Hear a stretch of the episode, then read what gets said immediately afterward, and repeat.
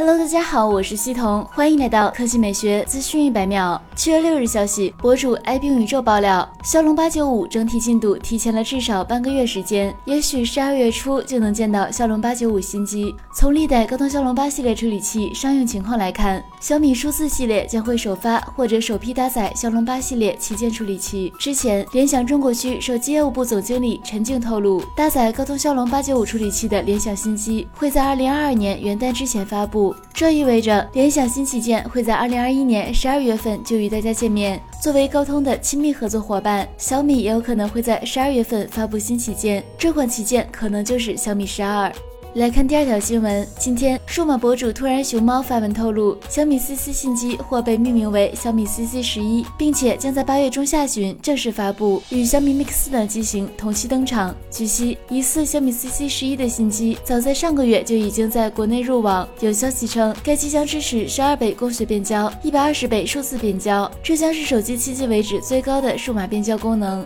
除了采用潜望式长焦，小米 CC 十一还将继续延续一亿像素主摄。规格，并且会搭载三星最新一代的一亿像素传感器，画质、体验等方面再次提升。值得一提的是，除了出色的影像系统，小米 CC 十一还将主打轻薄机身，预计外观同样是该机的一大亮点，或许会主打女性市场。好了，以上就是本期科技美学资讯每秒的全部内容，我们明天再见。